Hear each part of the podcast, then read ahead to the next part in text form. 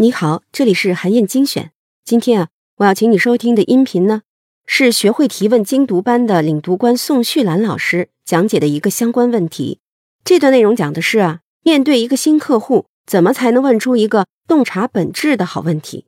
所有做商业的人都知道，了解客户信息、掌握客户需求的重要性。但是问题是啊，对方很可能不愿意把心里的想法完完整整的告诉你。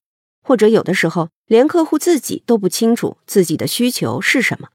在解答这个问题的时候呢，宋老师认为啊，可以把所有的问题分成四类。如果你能够把这些问题组合起来，按照正确的顺序来提问，就能更好的让对方卸下防备，更愿意把心里话告诉你。这样，你就能引导他说出更多有价值的信息。那么，这个方法具体要怎么用呢？一起来听听看吧。是因为咱们国内的中国人吧，都比较害羞，所以呢，问问题总担心，哎，我这个提问的方式会不会引起别人的不快啊？对，然后会不会让领导觉得我质疑他或者怎么样的？所以呢，我专门又补充了一节，就是提问的方式，可能对一些比较年轻的一些朋友吧，可能会比较有帮助。所以呢，这一方面呢，我也是就是做了一个那个提问方式的一个现象象限。就是我们为什么要问问题呢？我们是为了获取新的信息，对不对？那么我们怎么才能获得新的信息呢？别人得乐于回答，然后才能得到的一个信息。所以呢，就是我们就把这问题在这个象限里面分成了四类。一类呢，就是我问的问题，别人乐于回答，然后里面又有新的信息，然后这个是优质问题。然后呢，别人乐于回答，但是没有多大的信息量。然后这个呢是轻松问题，然后呢我问的问题别人不愿意回答，但是呢它有内涵，我必须得问。这个比如说我们咨询的时候，我们有些问题就是因为我必须得让这家企业它面对它的现实的问题，所以呢这个是沉重问题。然后呢就是我问的问题别人又不愿意回答，然后也没有信息含量，然后这就是劣质问题了。所以呢就是。当你提问的时候，你要根据情况，然后来决定你问哪类的问题。就比如说，你跟别人还不太熟的时候，像销售去拜访客户，那人还不熟，所以不可能一上来就问沉重的问题，所以可能需要问点轻松的问题，比如说啊，你有什么爱好呀什么的，然后大家建立一种相互信任的一个氛围，一个轻松愉快的氛围，然后再去提更深入的、有信息含量的优质问题。然后有的呢，就比如说像这里面比较难处理的，就是，呃，沉重问题，大家不愿意面对的一些困难，或者说一些问题，所以呢，在这个之前是需要建立双方的那种的充分的信任，对，所以这都是有前提的。然后劣质问题呢，就是比如说你涉及到一些隐隐私啊，所以尽量要回避劣质问题。所以在这里面呢，就是说轻松问题可能从轻松问题。切入，然后把轻松问题加入信息含量提升到优质问题，然后呢，在这个轻松问题的前提下，建立充分的信任，然后去深入挖掘这沉重问题，把这个沉重问题背后的价值挖掘出来，也变成优质的问题。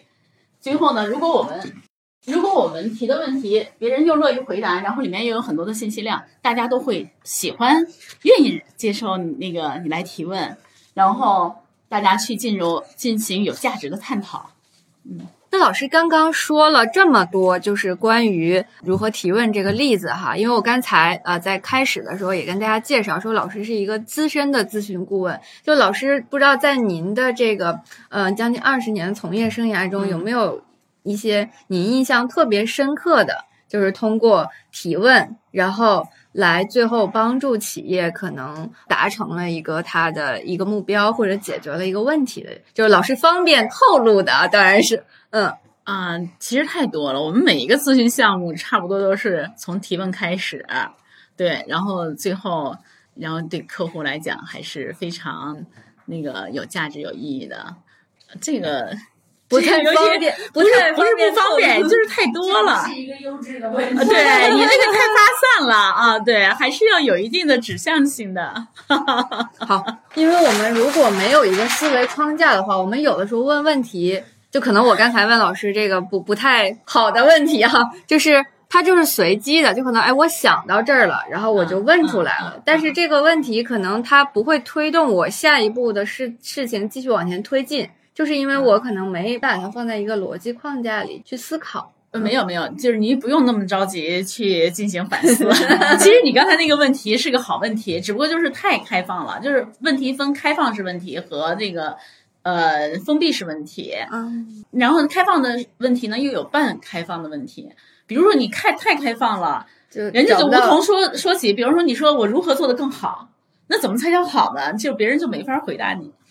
呃，但是你要是封闭问题，你说这个东西好不好？那我说好不好，没有什么信息量。束了。对，所以呢，就是尽量比较优质的问题，它的特征就是半开放的，就是首先你先有一个假设条条件，就是在哪个范围里面，然后那是什么样的情景，然后得到了什么样的问题对对对，然后这样呢，别人就有所指的就可以来回答你。所以有一可以有一些范式哈，就比如说像那个英文里面叫 if then，就是如果怎么怎么样，那么怎么怎么样。